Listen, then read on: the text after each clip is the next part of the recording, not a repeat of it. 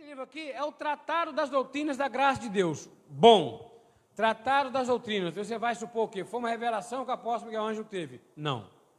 Não foi. O Tratado das Doutrinas da Graça de Deus. Nós sabemos que Deus revelou a graça a dois homens primeiro. Qual foi o primeiro? Pedro. Não foi Paulo. Ele revelou a graça para Pedro em comportamento. Pedro vai à casa de Cornélio, né? Vai, é, mandou que fosse chamá-lo, perdão, para que ele viesse para pregar. Ele manda dois homens para chamar Pedro. E Pedro se retirando onde ele estava para orar, Deus fala com ele: Vem dois homens aí para te chamar e você vai com eles. Pedro foi e orando, aí, Pedro orando, ele viu aquela imagem de um lençol descendo pelas quatro pontas do céu. E dentro desse lençol havia todo tipo de animais, répteis, quadrúpedes, aves, é, peixes, animais do mar, tudo. E Deus falou: mata e come. E ele vai jogar a lei e fala: Mas Senhor, nada impuro entra pela minha boca. E Deus fala com ele: Como pode chamar de impuro aquilo que eu santifiquei? Graça. Aí ele entendeu que ele tinha que ir até a casa daqueles homens e pregar para gentios. Então Paulo, Pedro foi o primeiro a pregar aos gentios, não foi Paulo. Só que com Paulo é diferente. Jesus fala para os doze assim: Olha, tem muita coisa a vos dizer, mas não direi agora, porque não podeis suportar. Quando vir sobre vós o Espírito da verdade, olha, então não tinha ainda o Espírito Santo para reconhecer um evangelho novo. Correto? Se Jesus falasse graça para Pedro, Pedro cortou a orelha do centurião, ele dava uma pedrada em Jesus, cara.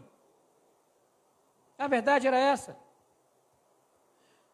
Ele diz: Quando vier sobre vós o Espírito, depois que o Espírito Santo veio, lá em Atos 2, veio o Espírito do Senhor e todo o povo é batizado, o povo recebe ali o Espírito, não é verdade? Aí ele levanta um cidadão meio romano, meio judeu, que perseguia, ah, o apóstolo Paulo consentia com a morte de cristão. Ele matava, ele era assassino. Em nome de Deus, em nome da lei que ele conhecia. Aí Deus pega um homem desse, literalmente joga do cavalo, cega ele, manda que ele entre em Damasco, lá vai Ananias, ora por ele, a escama cai dos olhos. Se a Bíblia fala assim, conheço um homem que há 14 anos foi levado ao terceiro céu. Se espírito eu não sei, se em corpo eu não sei, Deus o sabe. E esse mesmo homem ouviu da boca do próprio Deus, o único homem que teve com Cristo depois de ressuscitado. No céu, foi Paulo. E esse mesmo homem ouviu da boca do próprio Deus, espírito, não sei se como não sei, Deus sabe, sabe? Coisas inefáveis, coisas que não podiam ser ditas aos doze. Lembra que Jesus disse aos doze: Muita coisa tenho a vos dizer, mas não direi agora porque não podeis suportar. Aí ele fala, revela tudo para Paulo. Está escrito na Bíblia? Se está escrito eu? Bom, se nós cremos, esse é o evangelho que nós temos que, que acreditar. Então, a partir de hoje, nosso evangelho, hoje nosso evangelho, foi o que foi revelado a Paulo, não mais aos judeus. Simples. Um pequeno adendo só para a gente não perder muito o tempo. É, quando Deus dá as 613 leis a Moisés, ele sabia que nenhum homem poderia cumpri-la. Nenhum.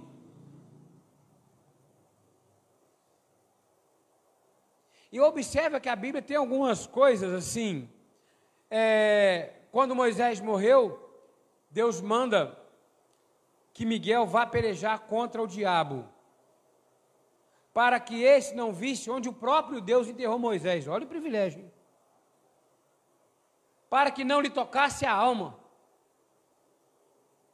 Quer dizer que o inimigo podia tocar Moisés? Por quê? Porque pecou. A lei diz que quem errar por uma lei paga por todas. Então nenhum homem pode cumprir, cumprir. Aí vem Cristo e fala assim: Eu não vim para revogar a lei, vim para cumpri-las. E tem gente que acha que Cristo não veio revogar a lei, então nós temos que viver na lei até hoje. Se é assim, meu amado, Quantos bezerros você está devendo para Deus? E eu? Não, vocês são peixes, pelo menos. né? Não é verdade? Então ele não veio para revogar a lei, ele veio para cumpri-la. O que ele estava querendo dizer? Aquelas 613 leis que nenhum homem podia cumprir, ele veio para cumpri-las uma após outra. Uma após outra. Você quer ver uma pegadinha que existe em igreja? Por que, que Jesus foi batizado? Ele vai até João Batista, João Batista disse assim: Eu que tinha que ir até vós e vós vem até mim. E Cristo fala assim com ele: deixa por enquanto até que se cumpra as Escrituras. Primeiro, cumprir. Quando ele falou está consumado, cumpriu. Já é um primeiro sinal. Mas não foi isso. Ele disse assim: até que se cumpra as Escrituras, por enquanto. Então, onde na lei está falando que o homem tinha que se batizar? Não fala, lugar nenhum. Então, Cristo estava fazendo uma pegadinha? Vocês sabem qual era, quais eram os judeus que costumavam tomar banho? sempre, uma vez por mês, eram os assênios da tribo de João Batista, o resto não. Não tinham o costume de passar pelas águas. Só os assênios. Então, o que, que Jesus estava fazendo ali? Uma pegadinha? Não. Você sabe onde aquela passagem estava sendo citada na lei? Quando diz assim: olha, todo cordeiro, ele tem que ser puro, né?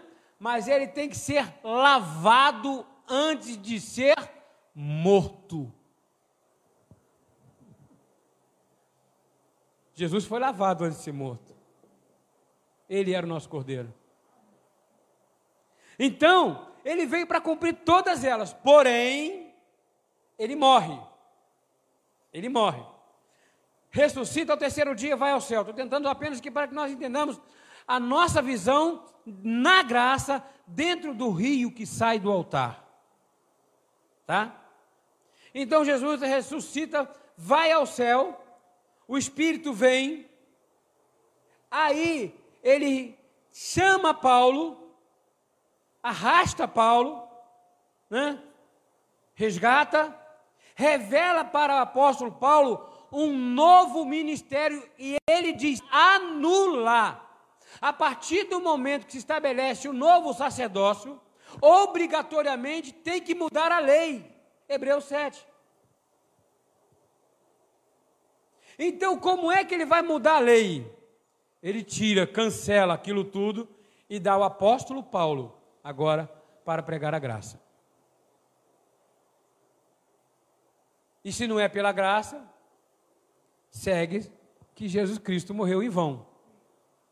Porque uma vez que nós, o sacrifício dele foi de uma vez por todas, e nós sacrificamos hoje, nós estamos falando que o dele não foi suficiente. Então, reconhecer a graça, o Tratado das Doutrinas da Graça de Deus foi esse conjunto de leis que ele revelou ao apóstolo Paulo. Foi esse conjunto de leis. Porque era impossível que a lei aperfeiçoasse alguém. A palavra diz. A palavra diz que quem vive embaixo da lei, isso é Bíblia, amados. Não é a morte está falando. Quem vive embaixo da lei está embaixo de maldição. Porque o homem vai querer chegar ao céu. Nós passamos um dia desse na novela Gênesis sobre a Torre de Babel. O homem vai querer achar que pelos méritos dele vai chegar ao céu. Hoje em dia não faz uma Torre de Babel, mas ele acha que é dando o alimento que vai fazer ele chegar ao céu. E ele vai chegar naquele dia lá, Senhor, eu dei tudo aos pobres, aquele negócio todo. Deus vai falar com ele assim: olha, afasta de mim para o lago de enxofre, lá, lago de chama no inferno, vós que cometeis a iniquidade. Porque nada disso tem valor quando a palavra mesmo diz, quando a sexualidade, sensualidade. Então, a graça de Deus é o único fator preponderante que pode nos fazer ver essas águas e receber essas águas como bênção na nossa vida. Porque tem muita gente que não que olha e tem medo de dar um passo. Eu conheço uma irmã que fala: Deus é amor, mas também é fogo consumidor. Você amém. Mas ela tem medo. E ela colocar e Deus queimar, e aquela água ser fervente. Então nós vamos ver dentro da graça, como é que isso funciona. Agora, pois, já nenhuma condenação há para aqueles que estão em Cristo Jesus, diz Romanos 8:1. Amém? Nenhuma condenação há. O que que pode te acusar? Eu falei que hoje de igreja que tem o costume de expulsar pessoas, afastar pessoas do ministério. Como é que pode? Afasta da igreja, porque Deus não pode. Na verdade, é sinal que essa não é a casa de Deus. O indivíduo que faz um negócio desse com a ovelha, expulsa a ovelha da igreja, está falando que aquela ali não é a casa de Deus. Porque o Senhor Jesus não faz isso com ninguém. Então nós estamos hoje livres. Nenhuma condenação há sobre nós. O bispo deu exemplo aqui hoje, numa cadeira, né, aqui, né, sentado na cadeira dos réus, que Deus, Cristo, nos tirou daquela cadeira de réu e sentou no nosso lugar. Eu costumo citar uma peça de teatro linda, em que o diabo chega lá, né? Jesus sentado naquela cadeira, e o diabo chega com o homem para condená-lo. E Jesus fala: Quem é esse? Você é o homem. Jesus, eu sei. Foi eu que fiz. Eu sei quem é ele. Aí fala, mas qual é a acusação contra ele? Ele vem pecando contra ti, ele faz isso, ele adultera, ele rouba, ele faz, papapá, papapá. Ultimamente, pior ainda, vem negando o teu nome. E Jesus fala com ele assim: e qual é a condenação? Qual é o direito que você tem sobre ele? ele eu tenho o direito de morte. Ele é meu. Eu tenho, eu quero matá-lo. A tua palavra diz que somente com o sangue pode ser perdoado. Eu quero o sangue dele. Ele tem que morrer. O que, que Jesus ia fazer? Era a palavra. Jesus está ali vestido de juiz.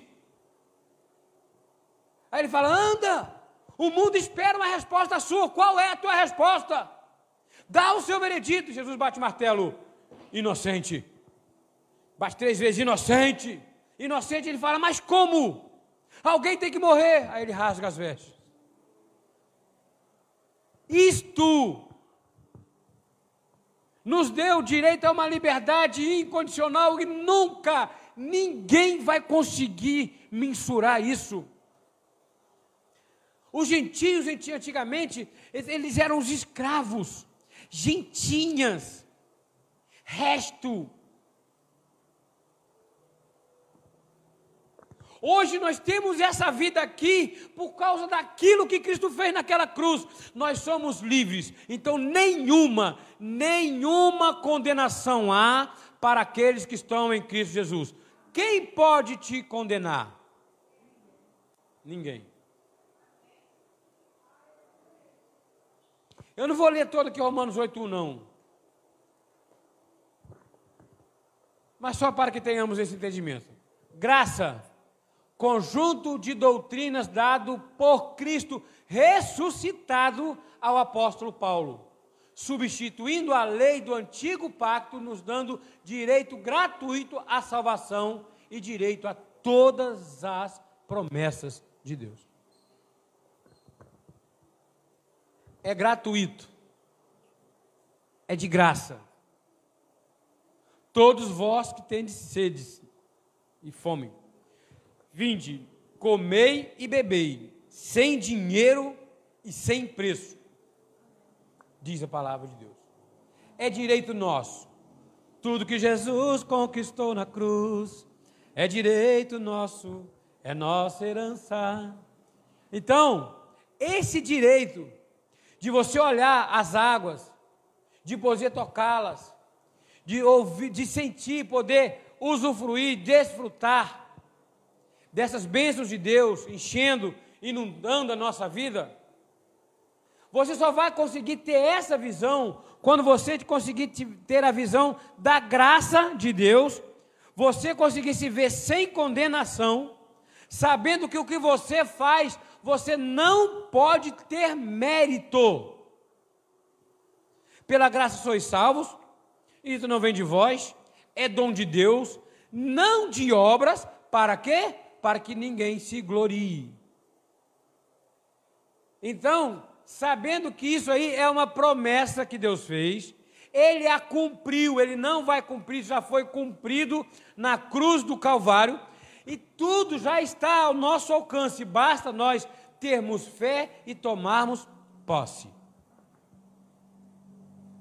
é o nosso direito. Então me disse, então me disse, estas águas saem para a região oriental e descem a campina e entram no Mar Morto, cujas águas ficarão saudáveis. Eu falei que na semana passada, o bispo também falou, a concentração, aliás, eu estava vendo, a concentração de sal são, se não me engano, 3,3 gramas por cada 100 ml, se não me engano, ou 200 ml de água no nosso mar. No Mar Morto, a concentração, se não me engano, é de 300 gramas. Ah, não, 33 gramas. 10 vezes mais, para cada 100 ml. Então, lá é tanto sal, mas tanto sal, que se você deitar, você não afunda. Não tem vida. Imagine então a água que imagina você, o que é o mar morto para nós? O que é o meu mar morto? O que é o mar morto para a família da irmã Teomira, do Gustavo, da minha, da irmã Márcia, do Vitor? Imagina a água que sai do altar, ela entra, ela é tão poderosa, e a bênção é tanta, mas tanta e tanta, que ela entra pelo mar morto, entra naquilo que não tem vida e transforma em vida. Tendo eu voltado, eis que às margens do rio havia grande abundância de árvores de um lado e de outro. Nós vimos a sequidão e na sequidão, de uma hora para outra, onde a água do Senhor, que é a palavra, onde ela brota, onde ela gemina, onde ela emana, acontece isso. Transforma onde está morto em vida. Mas eu volto a repetir: qual é a condição que nós temos então para ver isso. Eu volto a esse texto de Romanos 8:1. Agora, pois, já nenhuma condenação há para os que estão em Cristo Jesus.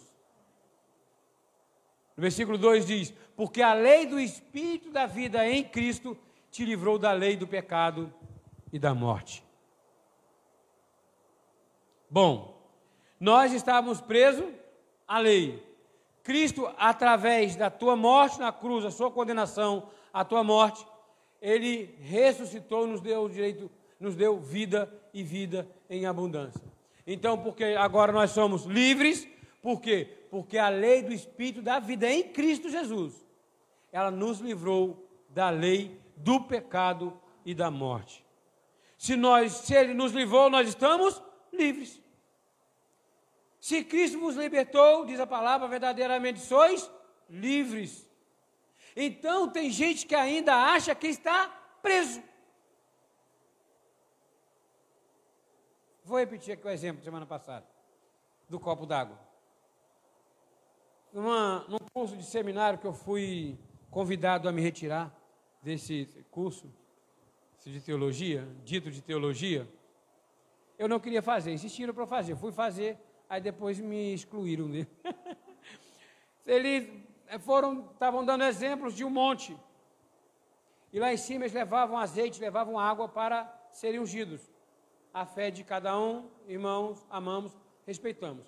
Mas como nessa aula era eu quem ia pregar, aí não tem jeito, como é que eu vou pregar ali? Eu não sei fazer isso mais. É como mandar eu falar inglês. Eu não conheço, não reconheço mais. Então, eu peguei dois copos com água, Gustavo e deu exemplo.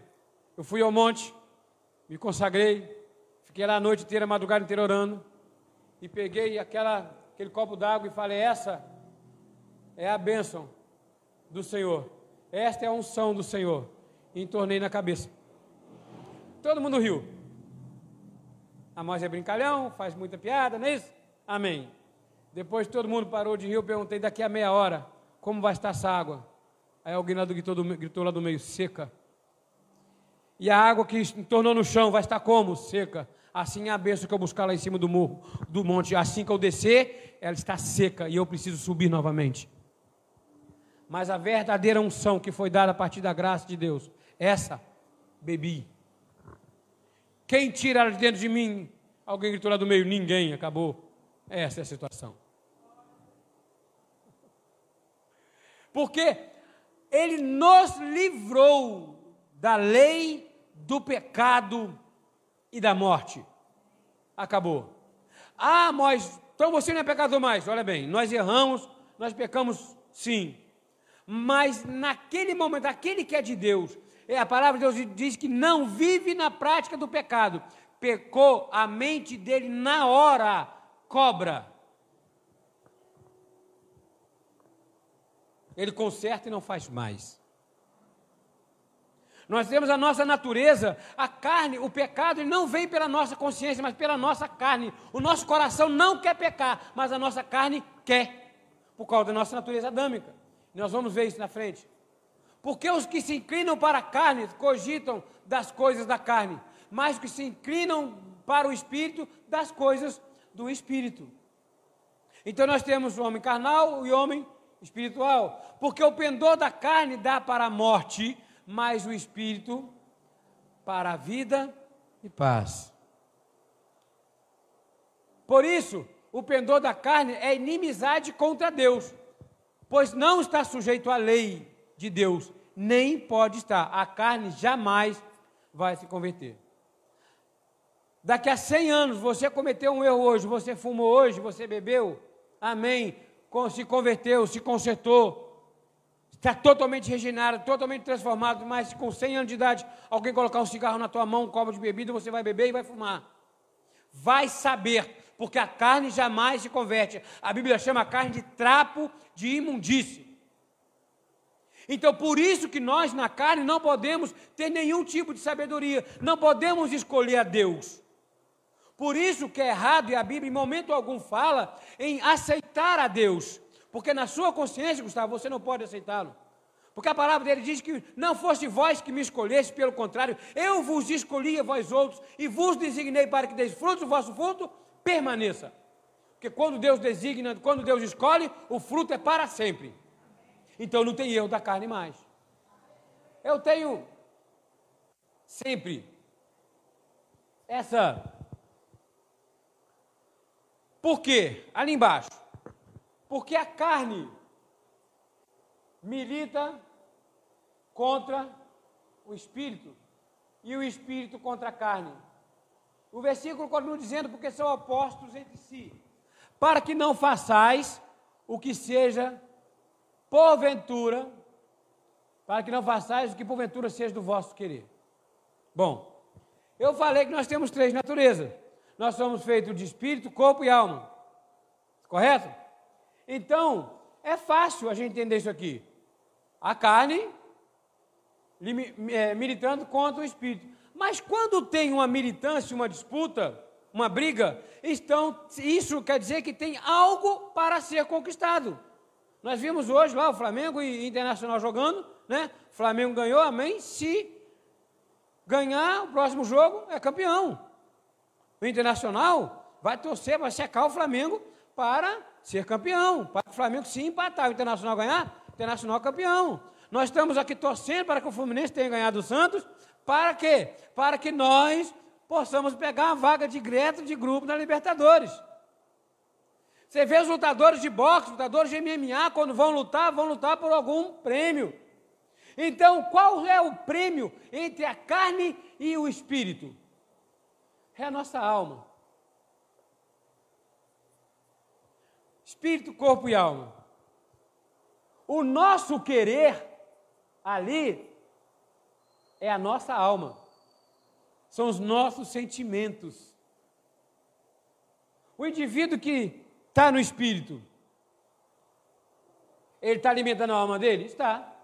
O que está na carne está alimentando a alma? Também está.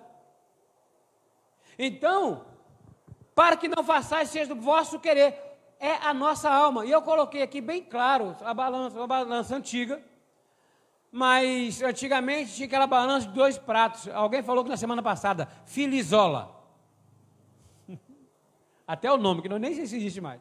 Mas era comum, todo armazém tinha aquilo ali. O arroz era naquele negócio de, de latão, não era? De, de zinco, que aí você pegava e enfiava aquele caneco de arroz, colocava lá no pacote, aí colocava o peso lá de um quilo. Se tivesse passado, ele enfiava ali e tirava, se não, ele colocava mais até completar um quilo. Aí, a balança, quando você pesa de um lado ou do outro, nós temos um pêndulo ali em cima, tá vendo aquele pêndulozinho ali? Quando ele fica zerado ali no meio, os dois pratos estão iguais. Quando ele tende para um lado, ele tende para o lado que tem mais peso. Alguém já viu aqui esse jargão no mundo fiel da balança? Fiel da balança, aquilo ali, amados. A fiel da balança é a nossa alma. Para onde nós colocarmos a nossa obra, a nossa fé, as nossas atitudes, é para onde nossa alma vai. Se nós vivemos para o Espírito, é para o Espírito que nós vamos, na carne que nós vamos colher pecado, morte, mas nós colocamos a nossa vida espiritual, pesamos ela, nós esquecemos, abandonamos os nossos costumes, deixamos os maus costumes de lado, jogamos no mar do esquecimento e vivemos em espírito, a nossa alma vai se encher das coisas do espírito. E amanhã ou depois, quando a carne se levantar, ela não vai ter poder sobre nós. Eu já cometi a torpeza de fumar. Sim, a maior ignorância que eu fiz na minha vida. Hoje, alguém pode fumar perto de mim, eu chego em algum lugar, tem alguém fumando, eu não estou nem aí. Por quê? Porque eu não vivo mais para as coisas que eu fazia quando homem da carne. E é dessa forma que aquele que vive em espírito, aquele que é nascido de Deus, aquele que é eleito do Senhor Jesus, aquele pelo qual Deus morreu naquela cruz para pagar um preço, alto preço, preço de sangue. É dessa forma, essa visão que essa pessoa tem que ter para que ela consiga enxergar aquela água que flui do altar como sendo dela não é a visão de um pastor, não é a visão de um bispo, não é a visão de um presbítero, de um apóstolo. É a palavra de Deus, revelada sim a homens santos, a homens que vivem, sabe, para pregar a palavra de Deus, e as palavras reveladas são pregadas, amém. Mas isso é um direito nosso dado por Deus na cruz. Nós sabemos que há o joio e o trigo. Correto? A fonte de água salgada é doce. O filho da obediência, filho da desobediência. Né? Então, filho das trevas, olha, filhos da ira, existem, sabe? Aquele que é filho da ira vai deixar de ser? Não. E o que é boa semente vai deixar de ser? Também não. Então quer dizer que se tem alguém lá fora que é filho da ira e ele vem aqui para a igreja, ele vai receber a mesma palavra, ele vai receber o mesmo alimento, mas ele não vai regenerar. Assim como tem justo que está na casa do Senhor e vai lá para fora, vai para o mundo. Vai viver tudo aquilo que o mundo tem para dar ele vai para o inferno. Não. Ele continua sendo filho. É claro que as graças sobre graça, as benfeitorias, as bênçãos de Deus, ele não vai ver. Os Coríntios fala assim: aquele que edifica a tua obra, Veja como edifica a tua obra. Ninguém pode edificar algo além do que já foi posto Jesus. Então, ninguém pode edificar nada, nenhum tipo de salvação, a não ser a partir de Cristo que já foi fundamentado. Amém. Ah, então, cada um veja como edifica sua obra.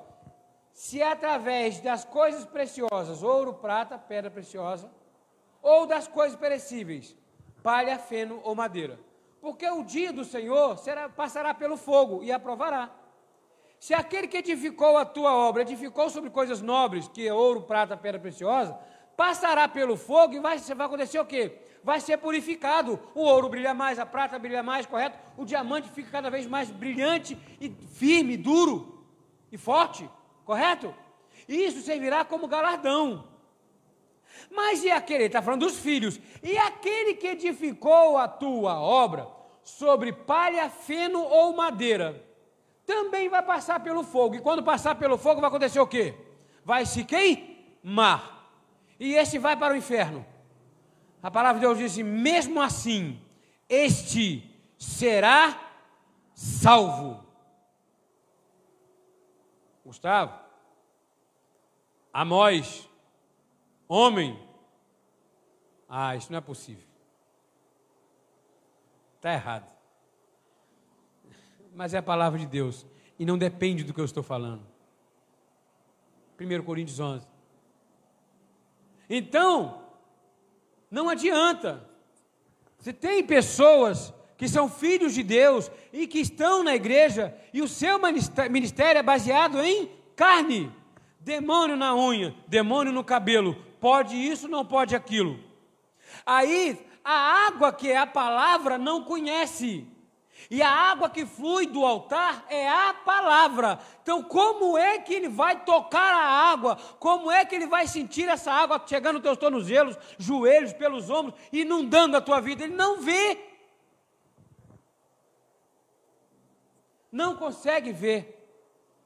Romanos 8,8. Portanto, os que estão na carne, olha, os que estão na carne não podem agradar a Deus. Mas se eu fizer isso, não adianta, não agrada. Para agradar somente em espírito. Somente sabendo, olha o que o apóstolo Paulo, e o apóstolo Paulo falava, e era muita pretensão dele, não era? Dizia assim: se a Cristo conhecemos na carne, dessa forma não o conhecemos mais. Olha, ou seja, o Cristo da carne se findou na cruz. O nosso Cristo é o ressurreto. E as pessoas pregam, meu amado. Pregam Jesus, Jesus, Jesus, Jesus, Jesus, mas esqueçam que ele ressuscitou. Pregam ele até o dia da sua morte, mas o que ele falou depois que ele morreu, o que ele deixou para nós, esquecem e querem esquecer. Então, os que estão na carne não podem agradar a Deus. Só tem uma forma de agradar a Deus. Só tem uma forma de nós virmos essas bênçãos que fluem do altar. Somente com os olhos na graça do Senhor Jesus. Só há um caminho para quem quer reconhecer e receber as abundâncias, as abundantes promessas. É a graça. Não existe outro caminho. Não existe. Porque o que a lei dá, a lei toma. O que o mundo dá, o mundo toma. Porque dá através de sacrifícios humanos, através do nosso braço. Maldito o homem que confia no homem, faz da sua força o seu braço. Mas bendito é o homem que acredita em crer em Deus. A sua força vem do Senhor. E o que a palavra dele diz para nós? Nós somos bem-aventurados, nós somos benditos, nós somos, olha bem, bem-aventurados quer dizer felizes, nós somos felizes, nós somos benditos, é a nossa casa prosperará, a nossa casa será grande, nós somos cabeça, nós não somos cauda, nós fomos chamados para reinar em vida. Esta é a palavra de Deus para nós. Nós não somos miseráveis, nós não somos aí, nós não precisamos mais de um Deus de estátua, de, de, de madeira. Salmo 115 fala que tem olhos que não veem, tem boca que não fala, ouvidos não ouvem, mãos e não apalpam, tem perna e não andam. O nosso Deus está no céu. É para Ele que nós vivemos, é por isso que nós vivemos. Então, somente essa graça, somente através da graça nós conseguimos ter esse entendimento. Se não tivermos os nossos ouvidos abertos para a palavra revelada ao apóstolo Paulo, nós não vamos conseguir enxergar, ver essas águas que fluem do altar. Somente por essa palavra. Não existe outra. Não existe outra forma de agradar a Deus. Então, olha só. E se é pela graça, já não é pelas obras.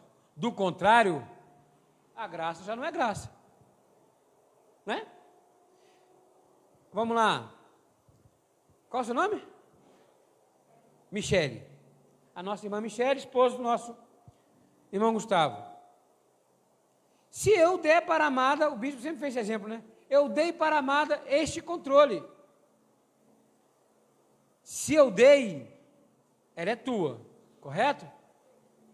Se eu ficar tomando conta desse controle, é sinal que eu não dei ela para você. Correto?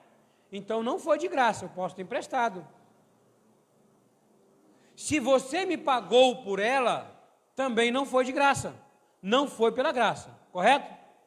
E tem gente achando que Cristo ainda vai cobrar algo que ele já deu de graça. Tem gente achando que Cristo ainda vai é, é, é, imputar pecados sobre o pecado que ele anulou e ele matou na cruz. Aquele que é nascido de Deus não vive na prática do pecado antes, Deus o guarda e o maligno não lhe toca. Pronto. Então, para que a graça seja graça, nós não devemos ficar falando aí de graça na rua, como tem pessoas que falam de graça. Ah, porque a graça de Deus, a graça de Deus, mas quando ele abre a boca só sai lei. Ah, que eu tive que fazer isso, eu tive que fazer aquilo, eu tive que fazer aquilo outro, eu tive que fazer aquilo outro, e Jesus fica assim, e o que eu fiz não valeu de nada? Foi uma vez por todas, não acabou. Não precisa mais. Roman, é, Hebreus 4,16. Cheguemos-nos, portanto, confiadamente junto ao trono da graça, a fim de recebermos misericórdia e acharmos graça para socorro em ocasião oportuna, até no momento de socorro. É a tua confiança quem vai trazer o refrigério. Até no momento da angústia, o que vai trazer o socorro é a tua confiança na graça de Deus. Porque a, a, a palavra da graça é um pacto de boca. Vocês veem que antigamente, quando tinha alguém é, é, ferido, alguém com lepra, por exemplo, como é que eles eram curados? Eles eram colocados num lugar chamado cidade refúgio. Ali ficavam as pessoas que eram condenadas e as pessoas que eram leprosas, para que a população não os matasse, até não os apedrejasse. É por isso que nós chamamos a nossa igreja de cidade de refúgio. Isso aqui é lugar do povo que sofre, que é apedrejado e é condenado no mundo. Né? Mas como é que as pessoas eram lá no passado? Tinham que cumprir rituais. Naamã teve que mergulhar sete vezes para que a lepra dele fosse limpa. E como é que João e Pedro curaram? Nem prata, nem ouro eu tenho, mas o que eu tenho eu te dou. Em nome de Jesus, levanta. É o nome de Jesus hoje que faz tudo. É pela fé na palavra dele que todas as coisas acontecem. Paulo em Listra, quando foi picado pela víbora, o que, que falaram? Ih, esse está devendo. Este fez algo muito grave, porque ninguém picado por uma dessas sobrevive. Vai morrer está condenado. E ele fez o que com aquela cobra? Ai, Senhor, vou fazer uma campanha lá de uma semana para o veneno não me matar. Pegou a cobra e jogou no fogo. E continuou falando. E as pessoas falavam assim: Nossa, esse é filho de Júpiter. Porque nada lhe faz mal. Não é verdade? Então, olha, quando nós estamos na graça, a confiança da, daquilo que nós somos e de que nós temos, enraiza dentro de nós. E todos os milagres que nós precisamos se manifestam pela nossa boca, pela nossa confissão.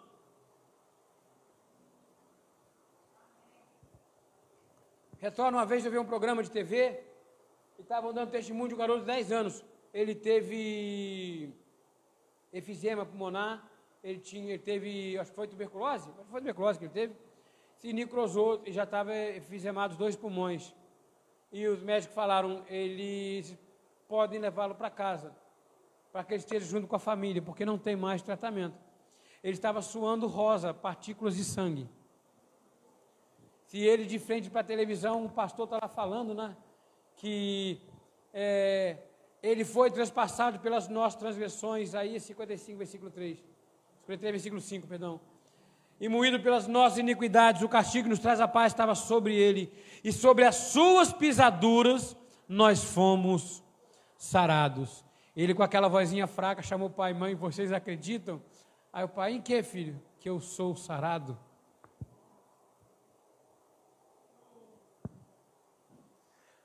Basta uma palavra. E ele foi sarado. E esse garoto, nesse dia, foi dar esse testemunho de como ele foi curado dentro de casa. Porque a palavra de Deus, ela gera poder em nós. Não tem jeito. E quando ela gera poder, nós conseguimos ver a forma como Deus age na nossa vida. E nós não precisamos mais barganhar. Deus não aceita suborno. Deus é Deus misericordioso, que não faz recepção de pessoas e nem aceita suborno. Então não adianta o que eu vou fazer para Ele. Ele não precisa de nada do que eu possa produzir. Ele não precisa do dízimo dado na igreja, ele não precisa do nosso louvor. Ele tem um coral lindo lá no céu. Né? Ele não precisa do nosso dízimo, ele é dono do ouro, da prata, tudo que existe, que nós podemos ver, foi ele quem criou. Ele não precisa da nossa pregação, ele precisa que nós preguemos para os nossos irmãos, porque ele é o Verbo, ele é a palavra. Amém? Então, amados, é pela graça. Não adianta ficar buscando um outro meio, não adianta ficar buscando uma outra alternativa. Hã? Não tem jeito. Não tem jeito. É ilegal. Você gosta, eu tenho uma irmã que é aqui da igreja, era, aqui da igreja, perdão. Ela saía, já idosa, ela, ela orava dentro de casa de joelho. Quando ela não pôde mais dobrar o joelho, ela passou a sair de casa. Aí tinha um bosque, né? Um monte de árvore. Ela fica lá no meio das árvores orando.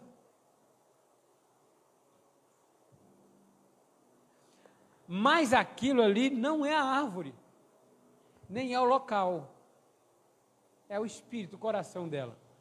Aí nós vimos pessoas que estão lá na lei, amém, que às vezes vê um grande milagre acontecendo e as pessoas falam assim: nossa, mas como é que aconteceu o milagre lá com eles? Aconteceu por um fator simples: fé. Sem fé é impossível agradar a Deus. É a fé. Só que eles não reconhecem. Eles continuam. E aí misturam, sabe, o que Deus manda falar com a carne, e às vezes recebe algo de Deus. Eu já, já dei esse exemplo aqui de uma irmã que usou um pastor para falar assim: Deus falou que você vai viajar por esses dias. E não é logo, não é já. E estávamos o povo da igreja, ele acabou de falar, ela meteu a mão na bolsa e tirou uma passagem para os Estados Unidos para dois dias depois.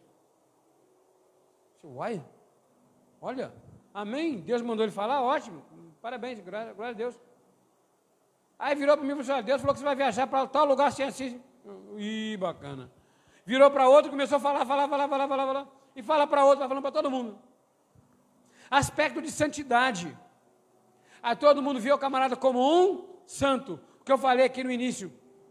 Aí todo mundo vê como o pastor, como o pregador, como aquela pessoa que está aqui no altar, sabendo que quem está aqui é um homem de barro, é pó perante o Senhor Jesus.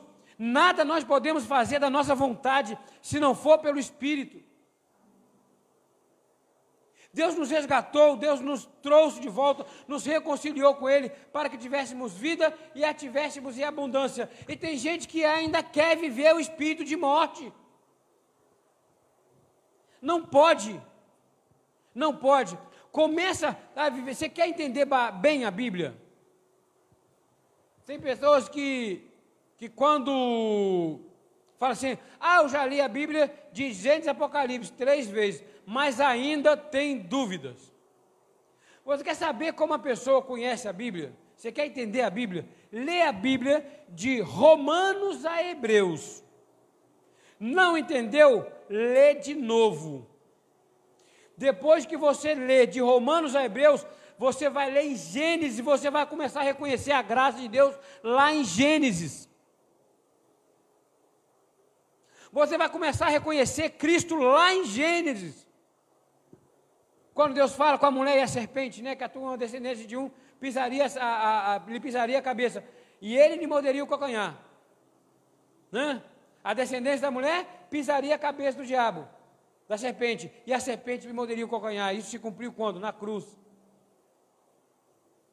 E você vai vendo as coisas acontecendo, acontecendo, acontecendo, desde Gênesis Êxodo, Levítico, Número, Deuteronômio, Josué, Juiz, vai, Ruth, Samuel. Você pega o livro dos profetas, Salmos, todos eles, você vai reconhecendo a, a graça em todos os livros da Bíblia. Se você ler a Bíblia direto, primeiro que ela não tem ordem cronológica, ela não está correta. Teoricamente, tem alguns estudiosos que dizem que o primeiro livro a ser escrito foi o de Jó, que também foi escrito por Moisés. Né? Foi escrito antes de Êxodo. Então, você pega é, a pessoa que lê a Bíblia direto, ela acaba não entendendo, surgindo dúvidas. Não consegue entender porque Deus escolhe, elege, predestina. Você chega para uma pessoa e fala assim: Você acredita no livre-arbítrio? Isso aconteceu comigo várias vezes. Acredito. Então, me fala na Bíblia onde está o livre-arbítrio. Aí a pessoa começa: Não, pera um pouquinho. Eu vou achar, está aqui. Pá, não estou sabendo onde está, mas tem. Aí eu faço um desafio para a pessoa. Entra na Bíblia online, digita assim: livre-arbítrio. Sabe o que, que vai dar? Texto não encontrado. Aí você lê e fala assim, mas agora vai lá em Efésios, lê lá em Efésios, o que está escrito em Efésios? Bendito Deus, nosso Senhor, Senhor Salvador Jesus Cristo, que nos, amou, com, é, que nos elegeu nele, que nos amou, nos predestinou antes da fundação do mundo, não é isso? Nos elegeu nele antes da fundação do mundo, nós somos predestinados. As pessoas não conseguem entender, porque não conseguem entender a Bíblia, não conseguem entender uma ordem genealógica. Assim, Deus Criador criou o homem. A degradação estava total, muito grande. Aí ele fez o dilúvio, separou. Dali o novo céu, a nova terra, no, tudo novo. E ele criou nova tribo, de onde nós descendemos dos jefetistas, né? Jefetistas, os é, é, cananeus e semitas, que são os judeus, os gentios e os, os muçulmanos, por exemplo. Então, como é os perdidos, né? Então, dali ele cria aquilo ali, leva, vai conduzindo o povo no novo mundo, o diabo passa pelo dilúvio, não tem jeito. Aí acontece o quê? A, a, degradação do homem vai crescendo, o pecado crescendo, o pecado crescendo, o pecado crescendo. Aí um dia ele fala assim para Abraão: é, conte as estrelas, as estrelas do céu, vê se pode, e as estrelas e as areias do mar. Quando ele fala assim, será sua descendência, correto? Todo mundo conhece isso. Mas ele fala assim: olha, na sua quarta geração virá até mim e eu levarei meu povo cativo. Olha, ele diz que quando o povo foi para o Egito é, preso, foi ele mesmo quem levou o povo dele cativo. Sabe por quê? Porque a, a, o povo, a, a iniquidade do povo já estava a um limite.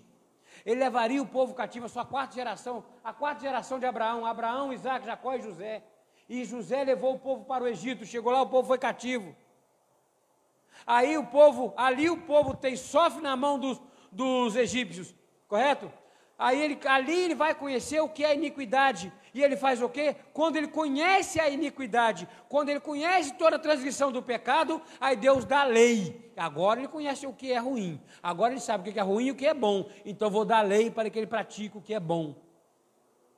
Aí ele deu a lei. Mas era impossível que nenhum, nenhum homem cumprisse a 603. Isso não é possível. Por isso que nenhum homem pode cumprir a lei, por isso nós não podemos estar embaixo da lei. Aí ele dá 613 leis e o homem não consegue cumprir e vem naquela lenga até até João. A lei até João. Aí vem Jesus. Cumpra as 613 leis. É isso que o crente tem que entender. Porque até então todo mundo entende. Aí tem que entender o quê? Que Jesus cumpriu as 613 leis, morreu, ressuscitou, foi ao céu, hoje ele está em nós. E hoje nosso, na nossa palavra, a palavra que nós pregamos é a palavra do Cristo ressuscitador. É vitupério nós pegarmos, nós aceitarmos esta palavra. É vergonhoso, é vexame é expormos a, a Jesus Cristo à vergonha. Se nós não acreditarmos no que Ele fez, e o que Ele fez não, se consumou, não consumou na cruz, Ele consumou a lei na cruz.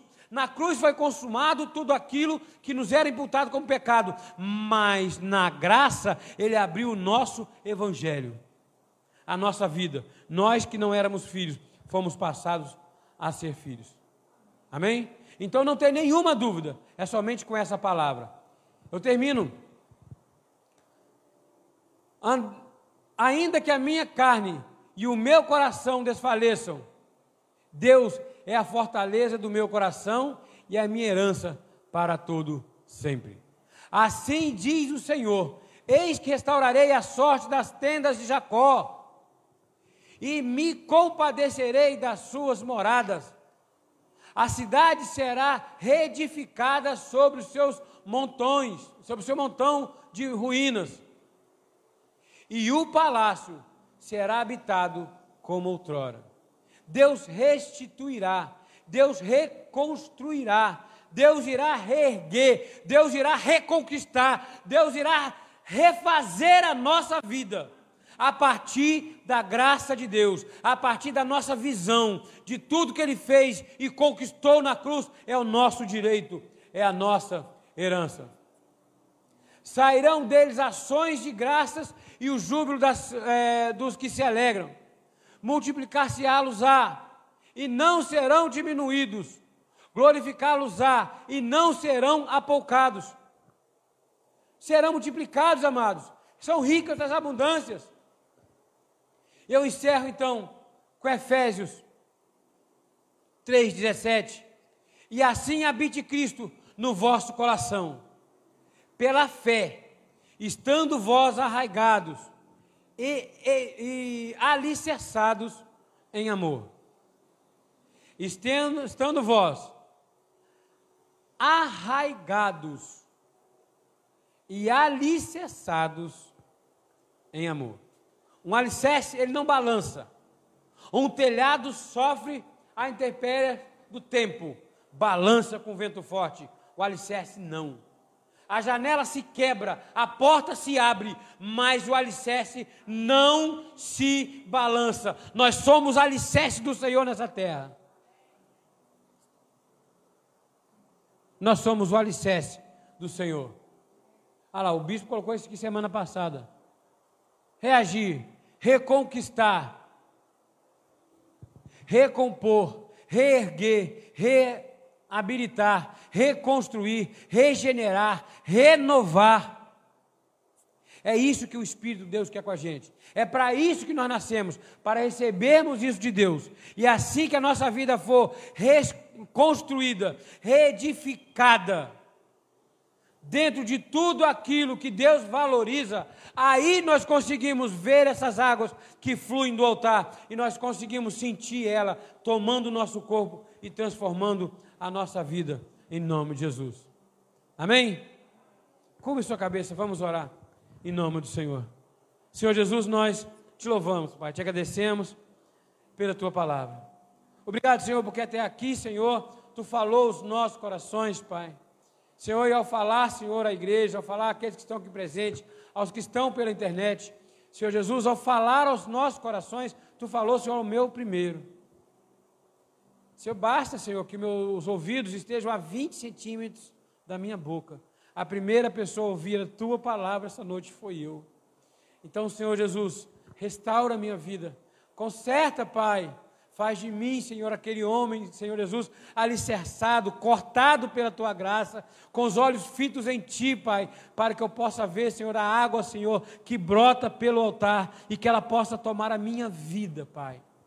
Senhor Jesus, que ela possa, Pai, tomar a vida de cada um que aqui está de cada lar aqui representado, Pai, nós podemos agora, Senhor Jesus, olhar e ver com os olhos da fé Deus, as águas entrando, Pai, pelas portas e toda sorte de provisão, Pai, Senhor Jesus, chegando nos tornozelos, nos joelhos, nos ombros, e inundando, Pai, a vida, Pai, de toda a nossa família, Pai, com toda sorte de bênçãos espirituais nas regiões celestiais. Senhor Deus, dê-nos ouvido, Pai, Senhor, ovelinos, dê-nos olhos de águia, para que nós possamos ver, identificar a tua palavra, reconhecer a tua palavra, para que nós possamos vivê-la, Pai, em toda a tua plenitude. Que a tua graça, Senhor, seja superabundante, Pai, em cada casa, Senhor, representada agora através da internet. Você que está acompanhando agora essa transmissão, você que está pela internet, nós profetizamos bênçãos sem medida sobre a tua vida, sobre a vida da tua parentela, saúde, prosperidade, crescimento espiritual, ânimo, alegria no Senhor Jesus. Nós profetizamos, Pai, as tuas águas, Pai, inundando, Senhor, esse ministério, Deus a começar, Pai, pela nossa liderança, Senhor, água, Senhor, que transborda, que sai desse altar, que possa transbordar, Pai, na, na vida, Pai, da nossa liderança, Pai, do apóstolo Miguel Anjo, do nosso ministério apostólico, Pai, da nossa diretoria de missões, que possa o Senhor Jesus inundar, Pai, na casa da nossa família pastoral, cobrindo a vida do bispo Feliz, Senhor Jesus, da bispa Renata, dos filhos Mateus, Matei e Maiana, com toda sorte de bênçãos, e que possa chegar, Pai, a cada uma, Pai, da tenda dos teus filhos, de cada um das tuas ovelhas, Pai, que nós tenhamos bênçãos sem medidas para a honra e glória do Senhor Jesus. Muito obrigado, Senhor Jesus, pelo privilégio de estar aqui esta noite. Usa-me, Senhor, sempre quando quiseres, Pai. Mas, Senhor Jesus, levanta homens e mulheres neste lugar, capacitados, Pai, e capacita, Pai, aqueles quem tu queres, Deus, para pregar a tua palavra nesse lugar e em toda a região dos lagos, Pai. Assim nós oramos, te agradecemos, Pai. Assim disse a palavra do Senhor Jesus. Assim disse o Espírito da graça. Amém, amém e amém. Glórias a Deus. Aleluia. Glórias a Deus. Vamos ficar de pé, meus amados. Senhor Deus, agora, Pai, a palavra foi pregada, estamos cheios. Capacita-nos agora, Pai, para levarmos, Pai, essa palavra até a nossa casa e que ela possa, Pai, chegar até a nossa parentela, parentela os nossos vizinhos, até os nossos trabalhos, escolas, faculdades, onde quer que nós possamos, Pai, estar, que essa palavra esteja em nossos lábios, Pai, capacitada para pregar, Senhor Jesus, e resgatar vidas. Obrigado, Senhor, por esta noite, Pai, por ter permitido que o teu filho estivesse aqui mais uma vez. Então, Senhor Jesus, usa-nos, Senhor, como tu quiseres. Senhor Deus, muito obrigado, Senhor. Agora, Pai, nós vamos, retornamos aos nossos lares, leva-nos em segurança. Livra-nos, Senhor, de todos mal. Que nós tenhamos a melhor semana de nossas vidas. Senhor Jesus, que a melhor semana de nossas vidas esteja começando hoje. Que nós possamos desfrutar nessa semana de todas aquelas bênçãos, Pai, que o Senhor prometeu para nós. Em nome de Jesus nós cremos, Pai. E que a tua graça, a tua paz, a tua misericórdia, o teu grande amor, Pai, sejam hoje conosco. E não somente hoje, Pai, mas para todo sempre, ministrando toda sorte de bênçãos em nossas vidas. E aqueles que creem, digam com fé: Amém, Amém, Amém. Glórias a Deus. Aleluia. A alegria do Senhor é a nossa força. Vai nessa força, meu irmão. A melhor semana da tua vida está começando hoje, em nome de Jesus. Uma semana em perfeita vitória, graça e paz.